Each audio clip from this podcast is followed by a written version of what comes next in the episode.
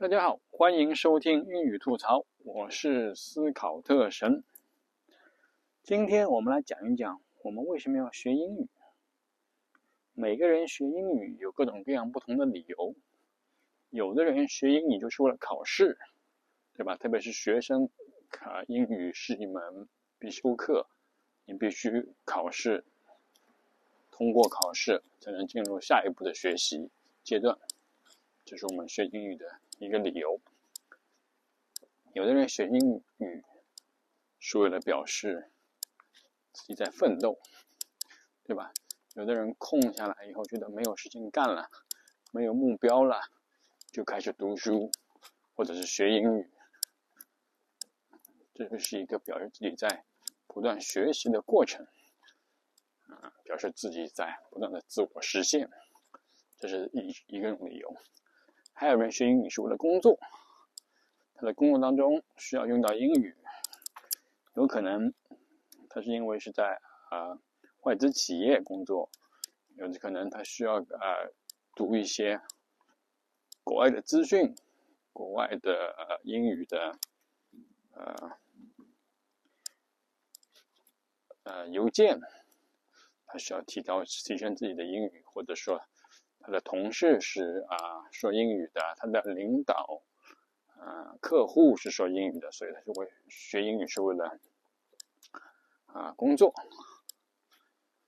啊，还有一种是学英语是为了在啊海外生活，对吧？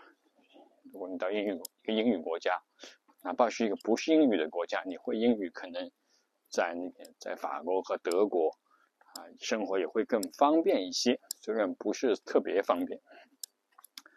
啊，还有一个人学英，还有的人学英语是为了生活，对吧？他有，如果他有一个啊说英语的啊 partner，那就需要学英语。是大概就大概就看一下，就这几个情况。那么学英语现在已经到了这个 AI 时代。学英语是不是还是那么刚需呢？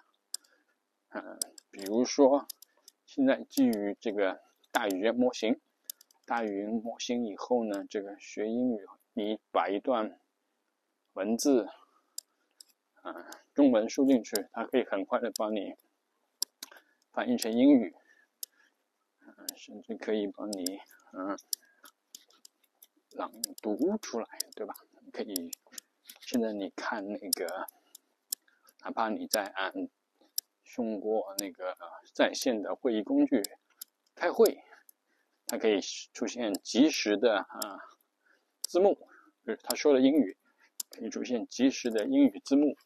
那么我相信不久之后，马上就会看到，他会帮你可以翻译出来，把及时翻译成汉语。那已经有这样的软件或者硬件可以支持这样的翻译。你说一句啊中文，它立刻帮你翻译翻译成英文给对方看。英文，英对方说一句英语，马上可以翻译成中文给你看。基本上可以进行没有障碍的沟通交流了。那么在这样的情况下，学英语是不是不必要了呢？我相信，随着这个 AI 模型的不断升华，现在 ChatGPT 啊四的更不不断的进步，可以更各种各种的水平的提升，你会发现，好像学英语已经不再是那么刚需的一件事情了，是不是这样呢？这就就是把你。放在一个什么位置上？就是把英语，你是觉得觉得英语只是一个工具，还是它的目的本身？比如说，你会发现一篇同样的英语文章，在不同的时期，你翻译成中文，会跟当时的时代会紧密联系在一起。同样一个词，可能在现在翻译，跟三十年前翻译。跟五十年前翻译、一百年前翻译对应的中文是不一样的。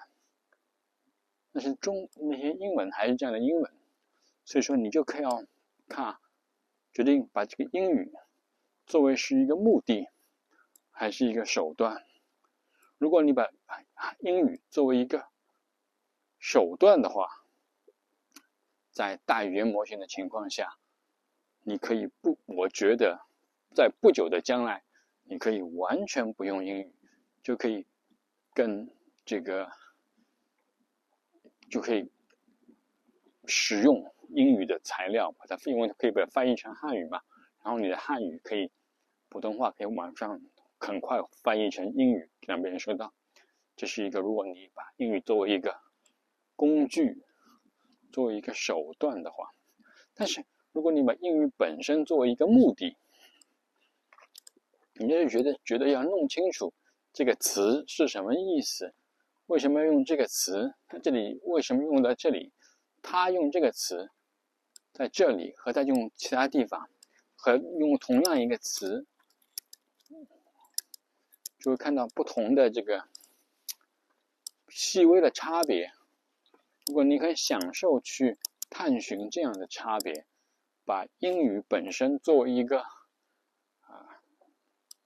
目的，而不是手段的话。那么就会发现，还是需要学习这样的语言的。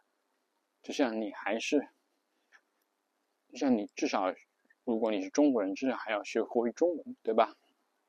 你至少至少要学会一门语言，才可以再可以和大家交流沟通嘛，对吧？那么你如果你就第二种语言，呃，自己掌握的话，应该是会更好的，嗯，表达你的意思。更好的与别人沟通，因为翻译呃的精妙程度，你可以说它会达到百分之一百的准确啊，不到不可能达到百分之一百的准确，它可以达到百分之九十九点五的准确，甚至百分之九点九十九点九的准确。那那个零点五，那个零点一，百分之零点五。和百分之一零点一，是不是就是这个语言的魅力呢？这一点就差那么一点点，是不是就是这个语言的不同呢？当然，我们说我我不需要百分之九十九点九，百分之九十九点五，百分之九十八我已经 OK 了。那么恭喜你，我觉得 AI 可以完全可以帮助你达到百分之九十八，甚至是达到百分之九十九点五。也许，我们就对于这样的需求的话，我相信我们可以不学习英语了。总结一下，需不需要学习英语？在 AI 时代，在大语言模型时代，你就快学，只要决定你这个英语是你的目的，还是你的手段，是你。去到罗马的交通工具，还是就是罗马本身？谢谢，我是思考特神，这里是英语吐槽，我们下次再见，拜拜。